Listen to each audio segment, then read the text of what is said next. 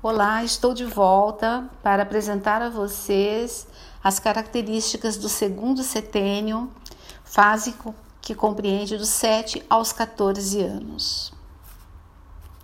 Bom, no segundo setênio, o aprendizado se dá pela autoridade, pela relação com a autoridade. Vocês se lembram que no primeiro setênio nós falamos da imitação a Janaína Giacomini, inclusive, falou da importância do brincar e reforçou a questão da imitação.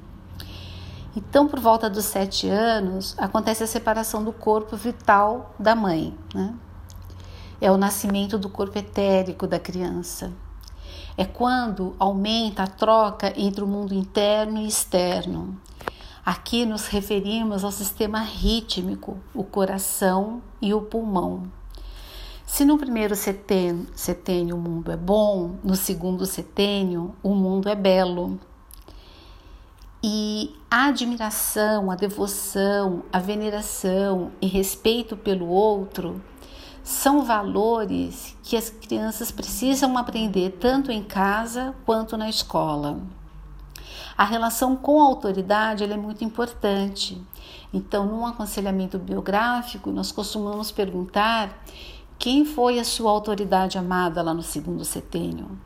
Porque é a relação com essa autoridade amada mostra a beleza do mundo, que é portador da verdade, do ritual, é o despertar da vida. Você se lembra quais eram as suas matérias preferidas na escola?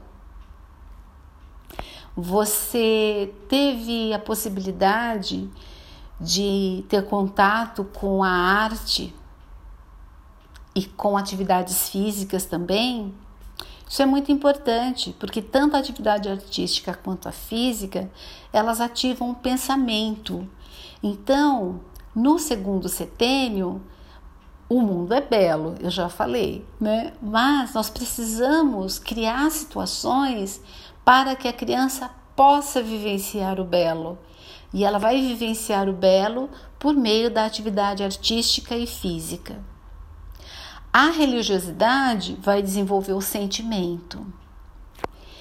Uh, na relação com essas crianças, é importante ter um equilíbrio entre as regras e os limites. Os conceitos e normas podem ser condicionantes. Também nesse setênio trabalhamos com os costumes em relação às crianças. E esses costumes e essas normas, elas inscrevem-se no corpo etérico ou vital que é o responsável pela nossa saúde. Importante lembrar que no segundo setênio nós precisamos cuidar bastante do ritmo das nossas crianças. A vida rítmica é sinônimo de boa vitalidade.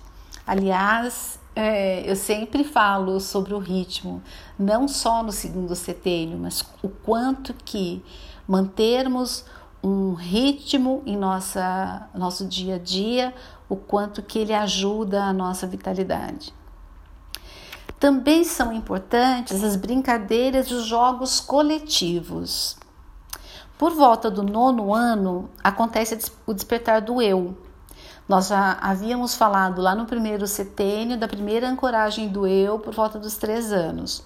Agora no segundo setênio, por volta dos nove anos. É quando o sentimento torna-se mais individual. E aí tem uma, a, a, criança ela pode ter uma sensação de solidão e perda. Ah, também permeia a vida da criança o senso de justiça, principalmente frente aos castigos e recompensas que podem servir como estímulos, mas podem não servir como estímulos. Por volta dos 9 anos, 10 anos, nós também temos a experiência do primeiro amor platônico. Dos 9 aos 12, maior religiosidade, aprecia rituais e acontecem as mudanças corporais. Essa é uma questão bastante importante de ser enfatizada no segundo setênio, como que se deu as mudanças corporais, quais foram as sensações e até se teve um adulto que te ajudou nesse processo de compreensão das mudanças pelas quais o seu corpo passou. Né? E hoje, quando você tem perto de você, no papel de, de pais ou de educadores ou de quem cuida dessas crianças, como que nós lidamos com essa situação é, na parte educativa, na parte do cuidado e tudo com muito respeito. Uh, por volta dos 12 ano, nós chamamos de ritmo jupiteriano, acontecem as transformações anímicas e físicas. Acontece também por aí um chamado de vocação. E, e aí, num aconselhamento biográfico, a gente pergunta é, de quais brincadeiras você gostava por volta dessa idade para identificar o chamado da vocação. Dos 12 aos 14, a importância do contato com uma pessoa mais velha para conversar. No segundo setênio, nós desenvolvemos sentidos do olfato, paladar, visão e o térmico. Uh, eu já falei no primeiro, no podcast do primeiro setênio, que os sentidos não seriam enfatizados nesse momento, mas já temos um convidado super especial aí, Dr. Ronaldo Perlato. Ele vai conversar conosco sobre os 12 sentidos. Bom, eu vou ler aqui para vocês um texto que me faz lembrar muito o segundo setênio. Lembrei-me das brincadeiras aos 8, 10 anos. Isto pode, aquilo não pode, sem explicações, nem reflexão o tempo das pipas começava em tal mês e ninguém nos gramados de Bandiel. A cidadezinha da minha infância pensaria em soltar a sua antes da data inicial que nenhum conhecido fixara, antes ou depois desse período que se abria e se fechava, obedecendo a uma ignota tradição. Lembrei-me das regras do jogo de amarelinha, dos peões, da bola de gude e do progressivo ingresso em outras regras que iam me encerrando no mundo dos adultos.